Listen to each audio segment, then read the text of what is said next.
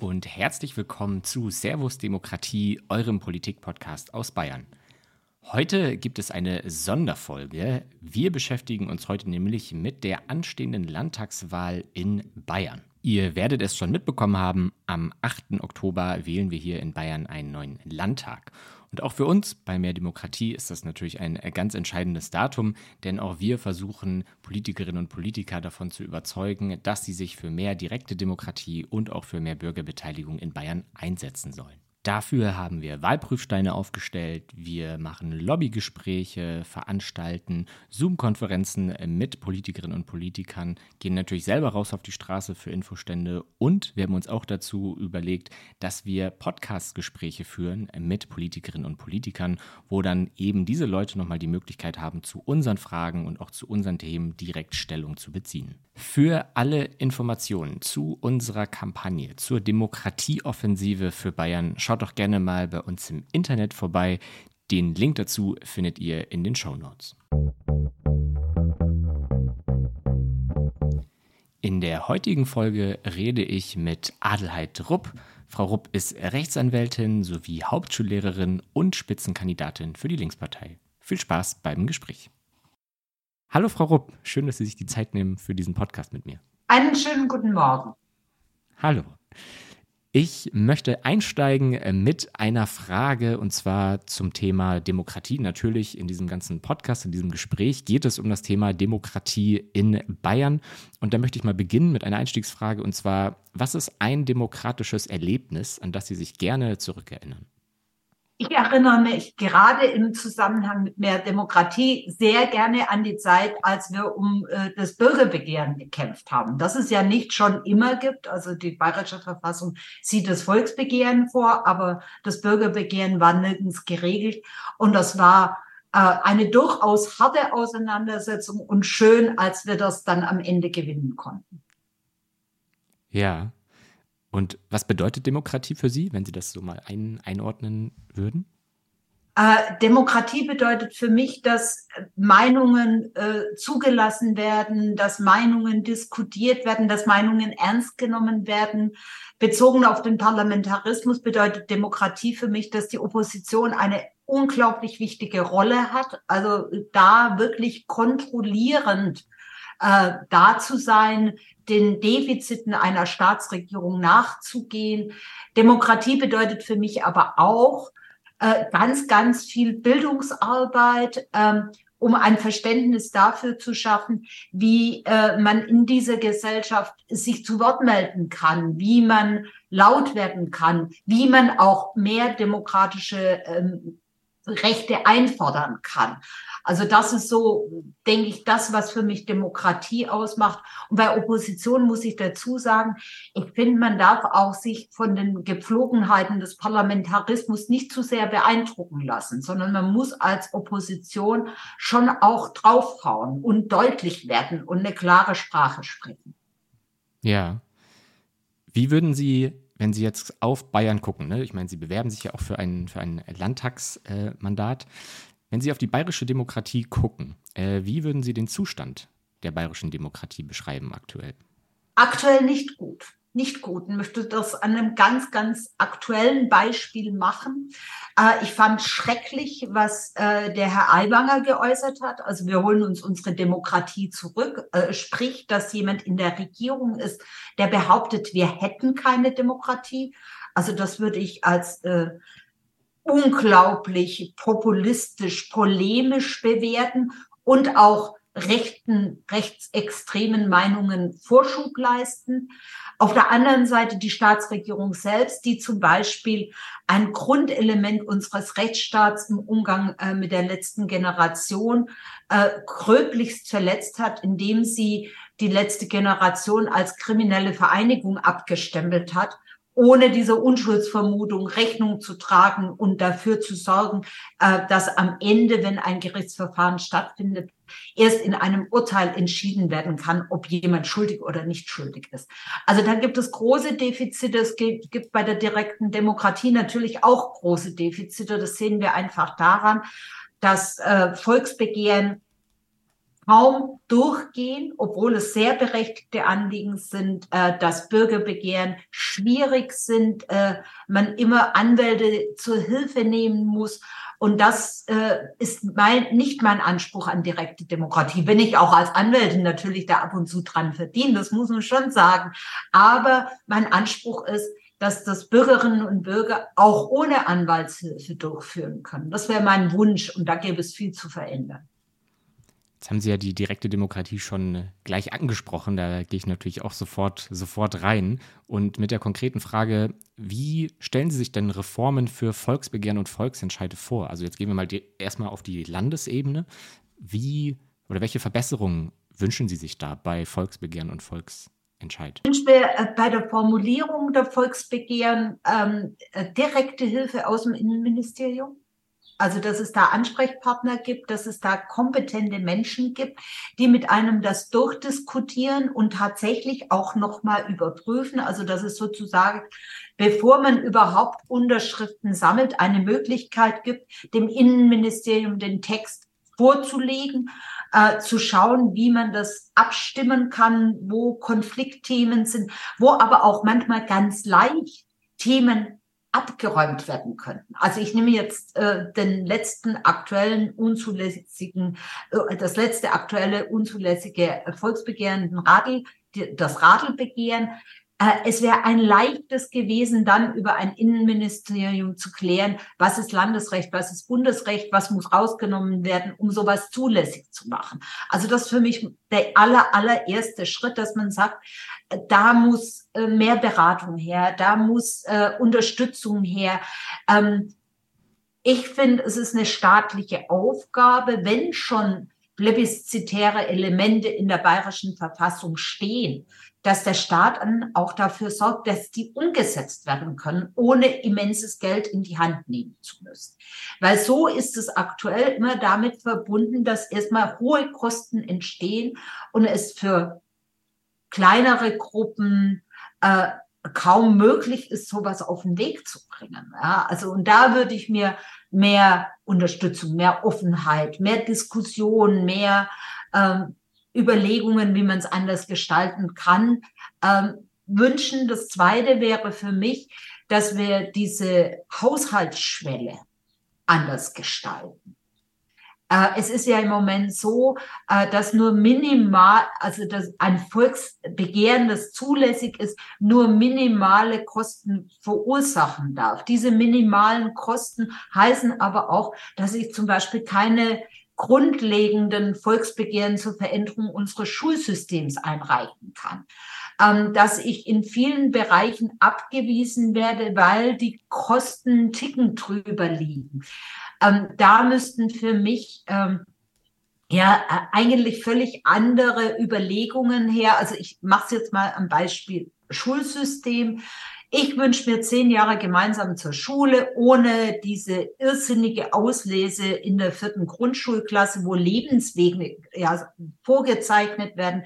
Ich wünsche mir eine andere Gestaltung des Unterrichts und so weiter. Das sind viele Elemente mit drin, die kosten nichts. Also ich kann die Hausaufgaben abschaffen und die Schule dazu verpflichten, dass sie äh, den Lernstoff einübt. Ja, damit äh, würde ich das kompensieren. Das kostet nichts. Ich kann Lehrpläne umschreiben. Was ich aber nicht machen kann, ohne nicht auch ähm, zum Beispiel an Gebäuden äh, was zu ändern, am Lehrpersonal was zu ändern, zu sagen, wir haben eine Gemeinschaftsschule, die ist auch inklusiv. Also ich würde da gerne weitgehend die Förderschulen abschaffen, weil ich glaube, äh, Schule muss alle einbeziehen, alle und nicht nur einen Teil, der nach der gängigen Norm lernfähig ist im Sinne einer äh, ja sowieso so nicht vorhandenen Normalität.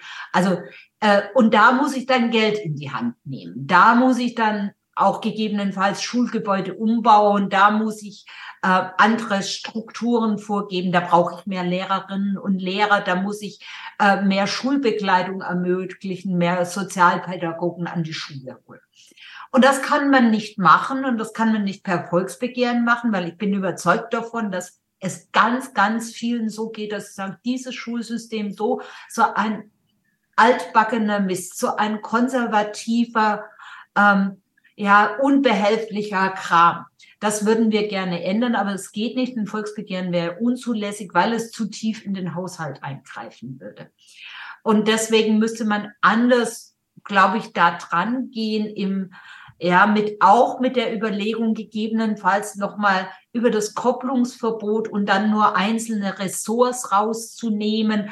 Also einfach eine, dem eine andere Struktur geben, so dass solche Möglichkeiten da sind.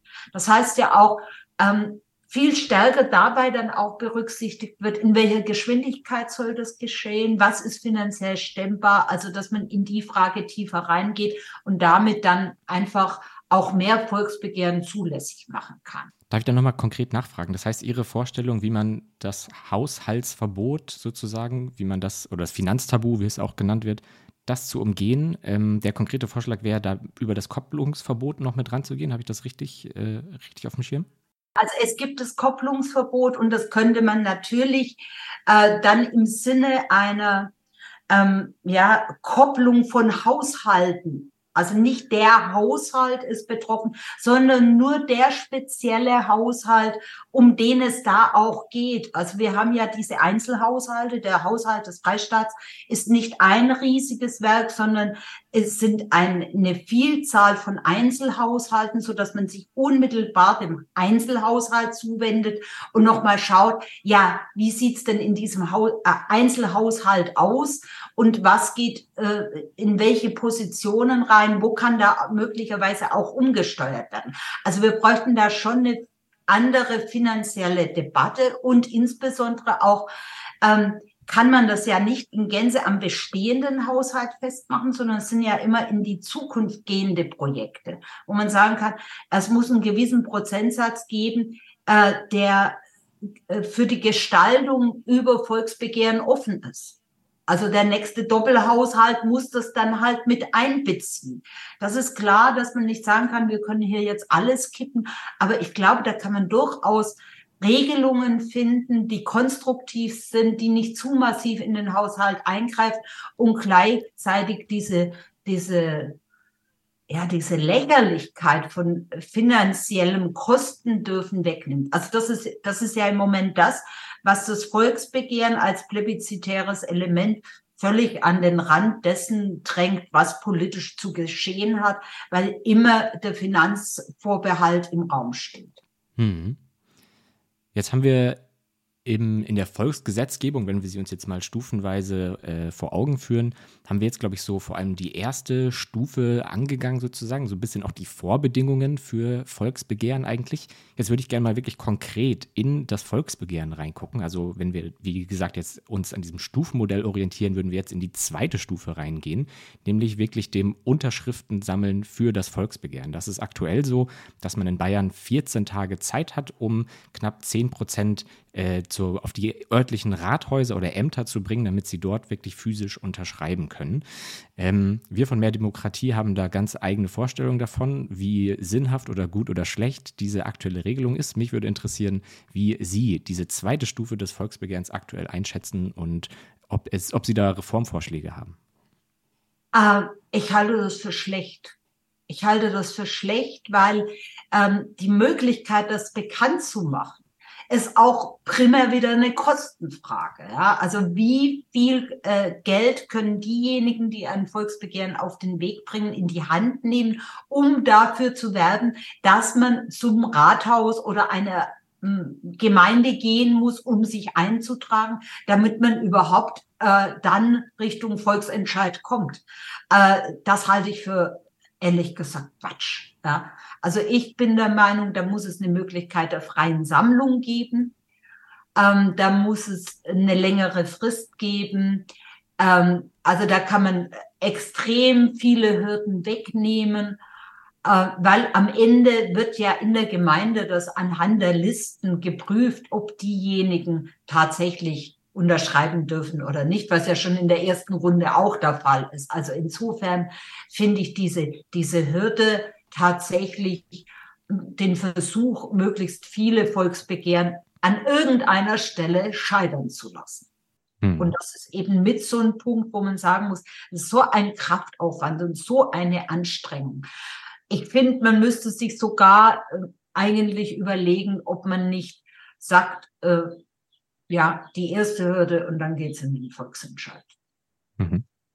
Also könnte ich mir persönlich auch vorstellen, das haben wir jetzt bei den Linken noch nicht durchdiskutiert, aber das wäre für mich auch eine Variante, die gangbar wäre, weil ähm, Volksbegehren derart äh, mühselig zu gestalten, äh, erzeugt natürlich auch Frust. Und genau das darf, glaube ich, in der aktuellen äh, Situation mit diesem Aufkommen von äh, re extremen Rechten, von Rechtspopulisten, äh, da darf es keinen Frust äh, für die Mitbestimmung geben, sondern da muss die Tür ganz weit aufgemacht werden und gezeigt werden, hier, ihr könnt hier mitbestimmen, ihr könnt euch engagieren, ihr könnt euch einbringen. Aktuell ist es so, wenn man sich speziell diese zweite Stufe des Volksbegehrens anguckt, dann scheitert die Hälfte aller Volksbegehren scheitert daran, an diesen hohen Hürden in der zweiten Stufe. Also wir haben ja eben schon gesagt, es gibt eh schon viele Initiativen, die gar nicht erst über die erste Stufe drüber kommen oder da dann vielleicht auch rechtliche Probleme bekommen. Das Innenministerium oder der Bayerische Verfassungsgerichtshof äh, schreiten ein und ähm, ja, verhindern quasi ein Weiterführen dieser Initiative. Aber selbst die, die dann in die zweite Stufe kommen, von denen scheitert auch die Hälfte an diesen hohen Hürden. Weswegen wir bei Mehr Demokratie für diese Landtagswahl auch die digitale Unterschriftensammlung fordern für Volksbegehren, aber auch schon in der ersten Stufe. Wie stehen Sie dazu? Ist das ein Gedanke, mit dem Sie sich anfreunden könnten? Ja, sehr, ja, sehr. Ich muss aber auch sagen, ähm, für mich ist das manchmal noch so von den Abläufen ein bisschen fremd, weil ich einfach zu der Generation gehöre, äh, die ist ohne äh, Computer, ohne Handy, ohne alles aufgewachsen. Also da muss man sich immer wieder anfreunden. Aber ich halte das für eine sehr gute Möglichkeit, um tatsächlich, und, und diese Online-Petitionen zum Beispiel zeigen ja auch, dass es funktioniert, eine sehr gute Möglichkeit, um die Schwellen einfach so niedrig wie möglich zu machen. Und, und ich habe immer den Eindruck, äh, dass viele, insbesondere auch die Staatsregierung, also die CSU und die Freien Wähler, bemüht sind, äh, die Hürden so hoch wie möglich zu machen. Also da gibt es ja keine Debatte darum, wie, wie gesagt, wie machen wir die Tür auf? Wie sorgen wir dafür, dass sich die Menschen ähm, an der Politik tatsächlich beteiligen können? Ja. Übrigens auch noch so zur Klärung, nicht, dass hier der falsche Eindruck entstehen würde. Mehr Demokratie ist aktuell noch gegen wirklich die letztendliche Abstimmung die, gegen die digitale letztendliche Abstimmung. Wir glauben aber, wenn man für den ganzen Verlauf im Vorfeld, ja, also für jetzt beispielsweise Zulassungsantrag, Volksbegehren, wenn man den digital, zusätzlich noch digitalisieren würde, also wenn man neben der physischen Unterschrift auch noch digital unterschreiben könnte, dass dann so eine große auch Masse sich dann schon beteiligen kann, dass auch letztendlich die Frage am Ende, ob man digital abstimmen könnte oder nicht, dass das dann eigentlich fast hinfällig ist, weil man da eben schon so ein großes, so eine große Aufmerksamkeit geschaffen hat innerhalb der Bevölkerung, dass man diesen Schritt gar nicht mehr braucht, weil da sind wir vom Verein aktuell noch sehr skeptisch, einfach was auch die Nachvollziehbarkeit und so weiter betrifft. Also ich, ich bin da auch äh, bei der letzten Runde, also der tatsächlichen Abstimmung, schwanke ich so ein bisschen. Also da wird es auch so sein, dass man da einfach so Erfahrungswerte braucht. Wo läuft es, wie funktioniert das und so weiter. Ähm, aber ich finde, man sollte es in die Diskussion mit einbeziehen und in die Überlegungen, wie es sich perspektivisch weiterentwickeln kann, mit einbinden. Jetzt haben wir relativ ausführlich über die direkte Demokratie auf Landesebene gesprochen. Ich würde noch auf die kommunale Ebene gehen. Äh, da gibt es in Bayern Bürgerbegehren und Bürgerentscheide. Und wenn wir jetzt mal ganz Deutschland betrachten, sind wir zumindest, was die Zahlen betrifft, eigentlich relativ gut aufgestellt. Äh, Mehr Demokratie veröffentlicht ja in regelmäßigen Abständen unseren Bürgerbegehrsbericht, wo wir alle Verfahren in ganz Deutschland auswerten. Und da ist Bayern regelmäßig auf Platz 1. Ja? Also man kann knapp sagen, dass 40 Prozent aller direktdemokratischen Verfahren in Deutschland tatsächlich in Bayern stattfinden. Und äh, trotzdem, jetzt wieder die mehr Demokratiebrille aufgesetzt, haben auch wir Vorstellungen davon, was besser laufen müsste. Was haben Sie denn für Reformvorschläge für die direkte Demokratie auf kommunaler Ebene? Einen Vorschlag genauso wie bei den Volksbegehren, dass es vom Innenministerium Unterstützung gibt, dass äh, man ähm, ja versucht, die Hürden so niedrig wie möglich zu hängen in der Formulierung des Textes. Auch da ist es bereits bei den Bürgerbegehren so, dass eigentlich Anwälte benötigt werden, um überhaupt ähm, ja, sage ich mal, einen Text zustande zu bringen, der dann nicht sofort von der Kommune weggewischt wird, ähm, beziehungsweise dann auch vor den Gerichten scheitert. Also das halte ich da auch für ganz wichtig. Ähm, das Zweite, was ich mir wünschen würde, dass das Innenministerium sich mit den Kommunen in, ins Benehmen setzt und mit denen mal eine sehr ernsthafte Diskussion darüber führt, äh, was plebiszitäre Elemente auf der kommunalen Ebene sind und dass die nicht generell Nein zu sagen haben. Weil das ist das, was wir ständig, ständig, ständig erleben. Ja, also da werden Bürgerbegehren initiiert und die Kommune sagt Nein. Ähm, die Kommune weigert sich, ähm, irgend, äh, wischt das einfach vom Tisch, was kommt und man muss dann vor das Gericht ziehen. Also ein, eine oder zwei der letzten Fälle Ingolstadt hintereinander zwei Bürgerbegehren, wo die Stadt sagt, nein, das ist nicht zulässig, wo das Gericht sagt, das ist sehr wohl zulässig, wo man sich dann am Schluss verständigt hat. So kann das nicht gehen. Ja, also man kann nicht ständig alle Geschütze einer Verwaltung inklusive der Juristen der Verwaltung in Stellung bringen, um den Bürgern zu sagen, Bürgerbegehren gibt's hier nicht. Also so kann man es knapp zusammenfassen. Und, und das, das wäre für mich staatliche Aufgabe, sich tatsächlich mit der, mit der kommunalen Ebene so auseinanderzusetzen, dass hier Spielräume aufgemacht werden, ja, dass hier andere Diskussionen stattfinden, dass man im Vorfeld genauso wieder über Inhalte und Texte redet, dass man nicht von vornherein bemüht ist, Bürgerbegehren ins Leere laufen zu lassen, weil sie vielleicht einen falschen Satz drin haben, weil sie vielleicht ein falsches Zitat drin haben, weil sie vielleicht in der Begründung etwas sage ich mal, nicht ganz korrekt darstellen. Das kann überhaupt nicht sein. Ja. Also da gilt es ja noch mehr wie bei Volksbegehren, wo diese Landesebene natürlich auch ähm, nochmal Vereine und Verbände und so weiter motivi äh, wo die motiviert sein sollten, aktiv zu werden und die auch andere Möglichkeiten haben. Aber Bürgerbegehren, das sind es ja möglich oft aus, aus den Bewohnern einer Kommune heraus Anliegen, die versucht werden, äh, an die Stadt heranzutragen oder die Gemeinde heranzutragen. Und da müssen die Hürden weg. Ja, also das, das wäre mir da wirklich ein sehr großes Anliegen. Das ist ja auch, Sie haben es gerade schon gesagt, das ist ja wirklich das Charmante eigentlich an den Instrumenten Bürgerbegehren und, und dann natürlich auch Bürgerentscheid, dass man wirklich direkt seine Lebensrealität vor Ort aktiv mitgestalten kann und da sogar verbindlich mit, mitgestalten kann. Und das sorgt natürlich dann auch dazu, dass Leute, die schon auf kommunaler Ebene sich einbringen können, die demokratisch aktiv werden, dass die, wenn die Verfahren gut laufen, ja auch wirklich der Demokratie als Ganzem noch zugewandter werden, weil sie sehen, hey, ich werde gehört. Und unabhängig davon, wie dann auch der Entscheid am Ende ist. Denn wenn das Verfahren gut ist und sie auch gehört werden, dann glaube ich, ist es auch einfach, mit einer Niederlage umzugehen, als wenn man dann ne, durch vielleicht unklare Verfahren oder sich benachteiligt gefühlt hat im ganzen Prozess. Dann wird es natürlich schwer, auch Leute von der Demokratie zu überzeugen. Aber andersrum gedacht, kann es ein totaler Motivator auch sein, sich demokratisch einzubringen, gerade auf kommunaler Ebene.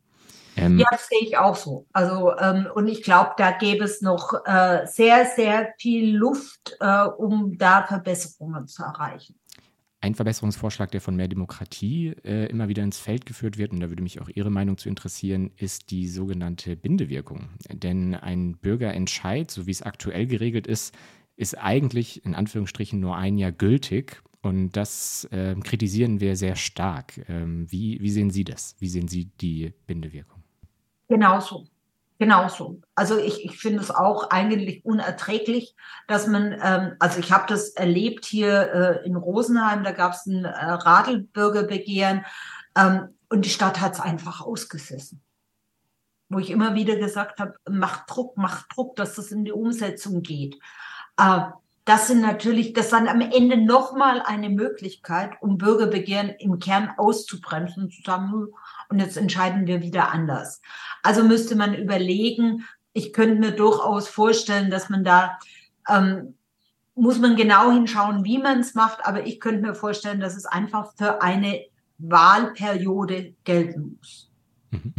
Also das wäre für mich so eine Bindungswirkung, wo ich sage, äh, für immer und ewig äh, ist sicherlich in vielen Fällen auch nicht angebracht, weil es einfach um Aktualität geht. Aber wo man sagt, okay, wenn es zum Beispiel um Sanierung eines Schwimmbades geht. Äh, dass man sagt, okay, während, bis die Wahlperiode beendet ist, weil dann kann man auch davon ausgehen, dass die ersten konkreten Maßnahmen eingeleitet sind. Also so könnte ich mir da eine Regelung vorstellen. Super. Neben der direkten Demokratie ist für Mehr Demokratie Bayern in diesem Jahr auch ganz entscheidend das Thema Bürgerbeteiligung. Ja, also wo die direkte Demokratie auf eine Verbindlichkeit aus ist, ist die Bürgerbeteiligung geht mal, sag mal, einen Schritt zurück und will vor allem Leute eben an der Politik beteiligen, ohne aber dass zwingenderweise am Ende eine wirkliche verbindliche Entscheidung stehen müsste. Und für Mehr Demokratie ist dahingehend ein sehr, ich sag mal, neues, spannendes Instrument eigentlich äh, aufgetaucht, beziehungsweise ist das, äh, ja, hat sich Mehr Demokratie das auf die Fahne geschrieben, das auch zu verbreiten, und zwar das Instrument der losbasierten Bürgerräte. Ähm, wie stehen Sie dazu und können Sie sich vorstellen, dass so ein Instrument auch für Bayern speziell auf Landesebene interessant sein könnte? Ich finde es schwierig. Ich muss ganz ehrlich sagen, ich finde es schwierig. Ich kann das. Ich, ich würde mir wünschen, dass alle Parteien auch einen Kontakt zu den Menschen haben, die sie wählen. Und ich merke immer mehr, dass die mit denen eigentlich gar nicht reden dass die sich eigentlich mit ihrer eigenen Wählergruppe schon nicht auseinandersetzen. Und diese losbasierte Frage ist für mich, also absichtlich zufällig. Und in dieser absichtlichen Zufälligkeit steckt für mich da auch eine gewisse Gefahr drin. Also, ähm, dass, ich sage mal, rechtsextreme Meinungen überhand nehmen in einem dieser Bürgerräte wäre durchaus vorstellbar. Also wenn man so ein Instrument ähm, in den neuen Bundesländern in Sachsen mit äh, Zuspruch äh, zur AfD mit um die 30 Prozent macht, schwierig. Und ich möchte nicht äh, demokratische Elemente, wo ich sage, ich ändere sie je nachdem, wie sich im Staat Mächteverhältnis, äh, äh, Kräfteverhältnisse verändern. Also das, deswegen bin ich da ein bisschen skeptisch ähm, sicher ein, vielleicht eine gute Idee, wenn man es ganz gezielt zu Themen macht. Also ich könnte mir sowas thematisch vorstellen, wo man sagt, hier, wir haben äh, in der Frage Klimakatastrophe, die auf uns zurollt, massive Probleme, ähm, die Unwetter werden immer schlimmer. Lasst uns mal über einen Bürgerrat darüber reden, was können denn Maßnahmen sein, die insbesondere berücksichtigen, ähm, dass am Ende die Last nicht diejenigen zu tragen haben, die sowieso benachteiligt sind. Also die hart arbeiten, geringe Löhne haben und am Ende viele Dinge sehr, sehr teuer bezahlen müssen. Also wo können wir da ansetzen? Wie, wie können wir ähm, Einfluss auf die Wirtschaft nehmen? Welche Möglichkeiten gibt's da? Wofür sind wir da aufgeschlossen? Oder bei der Bildungsfrage, wohin, wie gestalten wir Schule? Also da gäbe es, glaube ich, viele Möglichkeiten, wenn man das gezielt zu einzelnen Fragen macht. Da kann ich mir das durchaus vorstellen. Äh, die andere Seite ist für mich, äh, ich würde gerne die ganzen politischen Parteien viel mehr in die Pflicht nehmen, äh, anders zu agieren, mitreden zu lassen, mitdiskutieren zu lassen, offener zu werden, dass es eine Selbstverständlichkeit ist, wenn äh, eine Partei über ein Thema diskutiert, dass man da einfach hingehen kann äh, und das auch publik gemacht wird. Also, dass man, dass Politik generell, und das fängt natürlich auch in der Schule an, zu vermitteln, dass das wichtig ist, dass das das eigene Leben gestaltet. Also, dass man da einfach einen anderen Umgang damit hat, eine größere Offenheit hat. Äh, das wäre mir ganz wichtig. Und dass dieser Parlamentarismus eben nicht ein Closed Shop ist, sondern auch immer einen Teil dessen, was sich außerparlamentarisch tut, mit in das Parlament reintragen muss. Also so verstehe ich unsere Arbeit als Linke, dass ich sage, ich, ich werde mich, und ich war ja schon mal zehn Jahre im Landtag, äh, ich werde mich auch weiterhin, und da habe ich das damals bei den äh, Studiengebühren ganz massiv gemacht, äh, ich werde mich immer äh, für die, die für geringere Mieten protestieren, für die, ähm, die viele Fragen kritisch beleuchten, die äh, antirassistisch an, äh, äh, eine antirassistische Politik machen und so weiter, immer auch versuchen, im Parlament Sprachrohr zu sein. Und das erlebe ich viel zu selten. Also wenn ich mir jetzt die Parteien im Landtag anschaue, dass die tatsächlich nicht nur sich vertreten, oft ist es nur sich persönlich zu vertreten, manchmal ist es noch das Parteiprogramm, dann ist schon mal ein bisschen besser, äh, sondern tatsächlich Interessen zu vertreten, die es in dieser Gesellschaft massiv gibt. Also für mich zum Beispiel ein Riesenthema, gleicher Lohn für gleiche Arbeit. Also, dass wir immer noch eine gigantische Lohndifferenz haben, dass Karrierechancen für Frauen nicht da sind. Das muss man aufgreifen und ins Parlament tragen. Und es wird nicht gemacht.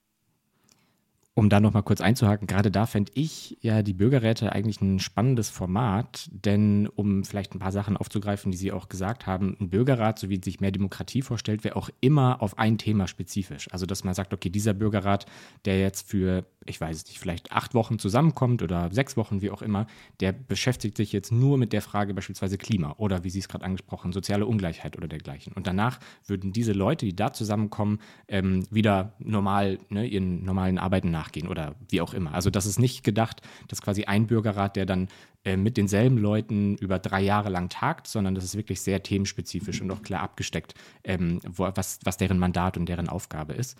Und vielleicht noch zum zweiten Punkt.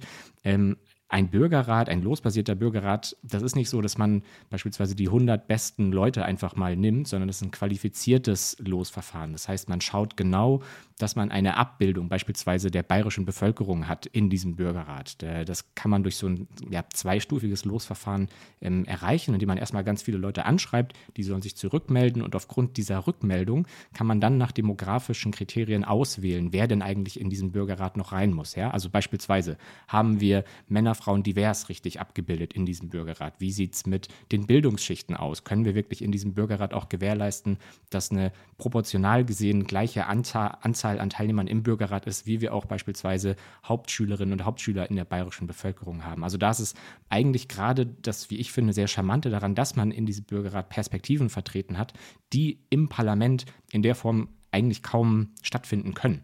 Aber genau dazu muss ich sagen, die können stattfinden die können stattfinden. Ich finde nichts gegen den Bürgerrat, um Gottes Willen, finde ich als zusätzliches Element super. Aber die, die gewählt sind, die dafür ihr Geld kriegen, ja, die haben gefälligst die Aufgabe zu gucken, was los ist in dieser Gesellschaft. Und die haben sich auch zu informieren und die haben Fachgespräche zu machen und die müssen sich thematisch vernünftig einarbeiten. Die kriegen genügend Geld und haben damit auch genügend Zeit, wenn man ihre Sitzungspläne anguckt sich intensiv mit solchen Fragen zu beschäftigen. Und wenn ich jetzt wie vor kurzem erlebt, dass ich nicht bayerischer Landtag im Moment äh, mit Leuten aus dem bayerischen Landtag auf dem Podium sitze und ich dann Haushaltszahlen kenne und die anderen nicht, dann haben sie einfach ihren Job nicht gemacht. Und da würde ich mir wünschen, dass man viel mehr den Finger reinlegt und viel mehr einzelne Abgeordnete fordert und sagt, was tust du eigentlich? Was machst du da drin? Ich will das genau wissen. Also ich, ich für mich selber habe das immer so begriffen, dass ich meinen Wählerinnen und Wählern gegenüber und meiner Partei gegenüber rechenschaftspflichtig bin. Das ist nicht einfach, ich bin gewählt und dann mache ich nur noch, was ich lustig bin, äh, sondern da schicken mich Menschen rein, weil sie wollen, dass ich ihre Interessen vertrete. Und dann muss ich das auch tun. Und das ist so für mich ein Moment, ähm, das sehr wohl auch mit deutlich mehr Demokratie zu tun hätte, wenn die Bürgerinnen und Bürger mit ihren Abgeordneten einfach viel mehr in den direkten Kontakt gehen. Und ich weiß, dass das eine große Hürde ist. Deswegen muss es von den Politikerinnen und Politikern ausgehen und sagen, hier, kommt auf, wir machen jetzt.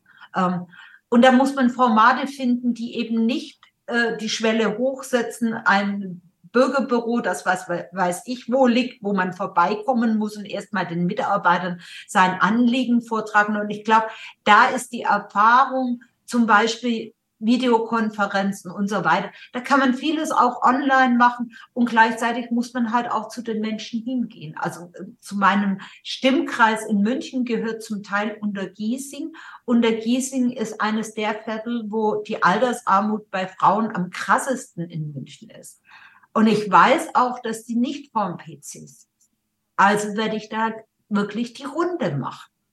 mich vorstellen, abfragen, was ihre Vorstellungen sind, wie man ihnen helfen kann, was ihre Anliegen sind.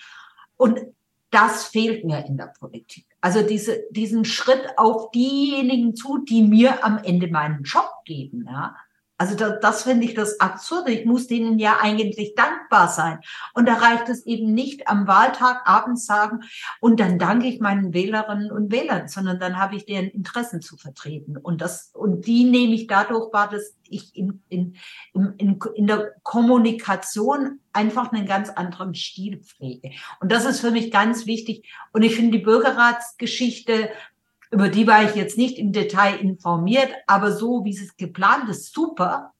Aber lasst die Politikerinnen und Politiker, nehmt die nicht aus ihrer Pflicht ja, und setzt da wirklich an und fragt auch mal ab, was hast du getan, um die Interessenslagen äh, wahrzunehmen, um für mehr Demokratie zu sorgen. Ja, ein weiterer allerletzter Themenblock, der für mehr Demokratie Bayern in diesem Jahr sehr entscheidend ist. Nicht nur in diesem Jahr, wenn man ehrlich ist, sondern damit beschäftigen wir uns auch schon sehr lange. Und das ist das Thema Informationsfreiheit, gerade auf, auf Landesebene. Denn vieles von dem, was Sie gerade besprochen haben, um nachgucken zu können, um auch die vielleicht ähm, Arbeit von Politikerinnen und Politikern im Landtag besser nachvollziehen zu können, dafür braucht es Informationen. Ne? Man muss irgendwie auch die, die Informationsbasis kennen, auf dessen sich dann gewisse Parteien oder auch Politikerinnen und Politiker entscheiden. Und ähm, diese Möglichkeit ist in Bayern eingeschränkt nur möglich, an Informationen äh, der, der Staatsregierung beispielsweise ranzukommen. Ähm, wie stehen Sie deshalb zur Einführung von Informationsfreiheitsgesetzen oder Transparenzgesetzen auf Landesebene in Bayern? alte Forderung und unterstütze ich natürlich. Äh, was ich besonders krass finde, was ich selber jetzt in, in diesem Wahlkampf besonders krass finde, ähm, ich bin ja dadurch, dass ich nicht im Landtag bin, erstmal von dem, was die normalen Abläufe sind, abgeschnitten, außer über die Homepage des Bayerischen Landtags kann ich mich natürlich über Sitzungen und äh, Punkte, die dort bearbeitet werden, informieren oder auch recherchieren. Das ist so kompliziert. Das ist so eine Zumutung. Also ich kann es, weil ich da mal drin gesessen bin. Schon meine Mitarbeiter scheitern daran. Und die sind jetzt nicht die dösten, also wirklich. Und das kann es nicht sein, dass man als normale Bürger und normale Bürgerin oder auch jetzt als Kandidierende, ich kriege das auch von vielen Kandidierenden mit, wo finde ich das denn? Wie muss ich das denn eingeben? Ja? Äh, also das muss dringend anders werden. Ja? Also ich muss ganz leicht und das kann man ja über eine andere Homepage, über eine andere Gestaltung, über andere Abfragemöglichkeiten problemlos herstellen. Ja? Und es ärgert mich zutiefst, weil da wird wirklich versucht, Herrschaftswissen für sich zu behalten. Und das, das ist für mich einer der Punkte, wo ich sage, das darf es nicht geben, dass es Herrschaftswissen gibt. Ja? Und dieses Herrschaftswissen sich sozusagen immer wieder selber reproduziert in den gleichen Kreisen, sondern da muss aufgemacht werden und deswegen selbstverständlich Informationsfreiheitsgesetz oder Transparenzgesetz, ähm, gar keine Frage. Und alles, was öffentlich oder offiziell ist, Gutachten, Stellungnahmen und so weiter, das muss einsehbar sein. Also äh, diese, diese ähm, ja, dieser Versuch, äh, Wissen bei sich selbst anzuhäufen, um am Ende dann mit möglichst wenig Widerspruch seine Interessenslagen durchsetzen zu können, das ist eigentlich eine Demokratie unwürdig.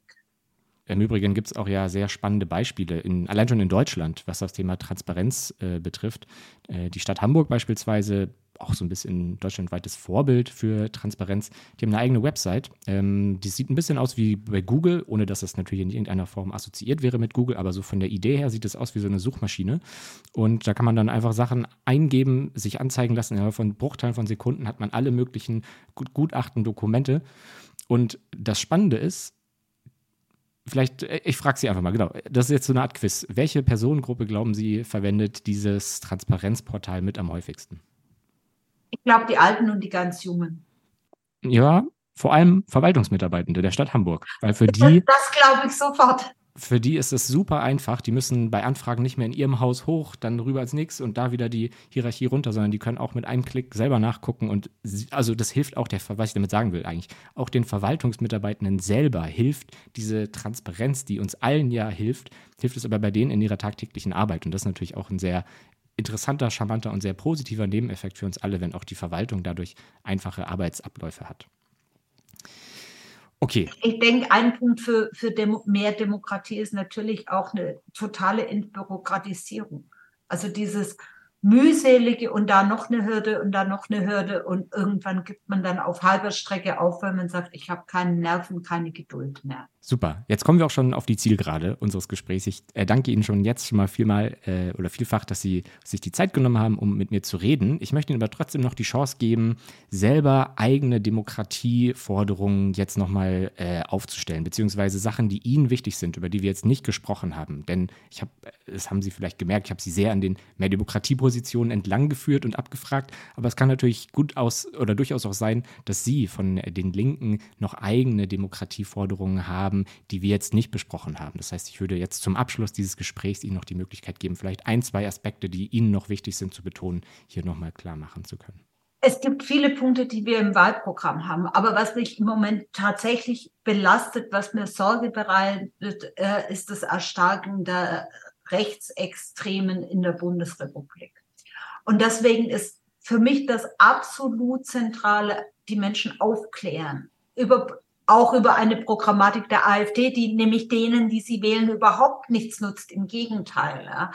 Ähm, in, in der Schule die Frage politische Bildung sehr viel höher zu bewerten, da viel mehr zu machen. Das ist das, was mich am meisten umtreibt. Und da sehe ich durchaus ein Bildungs- und großes Bildungs- und Informationsdefizit. Und das ist das, was eine Demokratie braucht. Wenn ich Demokratie will, dann brauche ich mündige Bürgerinnen und Bürger, die wissen, um was es geht. Und daran wird bei uns viel zu wenig gearbeitet und der, das Moment der politischen Bildung kommt absolut zu kurz. Super. Frau Rupp, ich danke Ihnen vielmals und wünsche weiterhin viel Spaß und auch viel Erfolg in Ihrem Wahlkampf. Sehr gerne. Ciao.